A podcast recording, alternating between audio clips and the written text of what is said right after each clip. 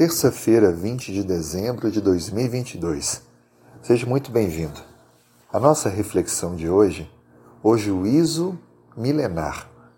Estamos estudando a lição 13, aonde estamos aprendendo um pouco mais o processo do juízo de Deus sobre toda a humanidade. No estudo de hoje, vamos compreender um pouco melhor o período que os salvos participarão do juízo divino. A Bíblia diz, em 1 Coríntios capítulo 6, versos 2 e 3: Não sabeis vós que os santos hão de julgar o mundo?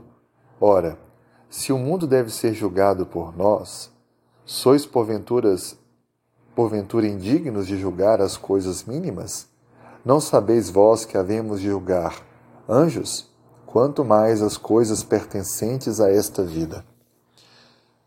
A Bíblia é bem clara em apresentar que os salvos participarão do juízo para compreender o porquê os demais serão condenados eternamente. Apocalipse 20 também fala que nós participaremos com Cristo e reinaremos com Ele. A ação de rei principal é tomar decisões, é julgar causas, e nós os salvos, assim incluímos, participaremos desse julgamento. O processo do juízo tem pelo menos quatro objetivos principais. O primeiro é justificar o caráter de Deus, porque Satanás tem acusado o Senhor de ser injusto e tratar de forma injusta suas criaturas. O segundo objetivo do juízo será confirmar a imparcialidade da recompensa dos justos. O terceiro é demonstrar a justiça do castigo dos ímpios.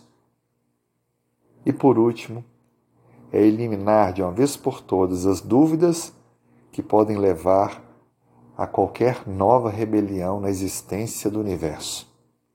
Assim sendo, todo esse processo oportuniza uma compreensão para que os salvos entendam que Deus é justo plenamente.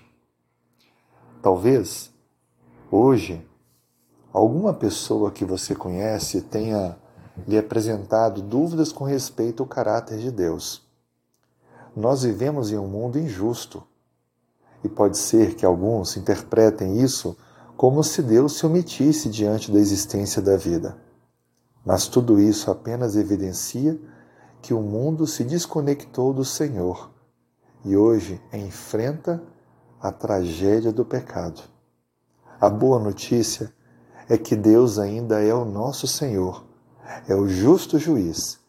Ele há de recompensar aqueles que o amam e aceitam Sua palavra e vivem a Sua lei, e há de julgar aqueles que vivem na prática do pecado e na desobediência. Aceite, pois, hoje a oferta de amor de Deus e entenda que em breve Jesus vai voltar.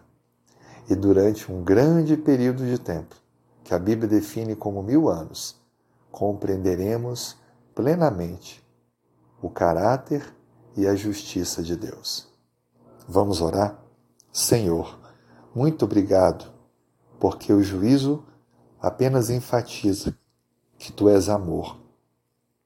Perdoe nossos pecados e nos faça vivermos sempre olhando para o alto, compreendendo que o Senhor está à frente de tudo e que se confiarmos em Ti, receberemos a vida eterna.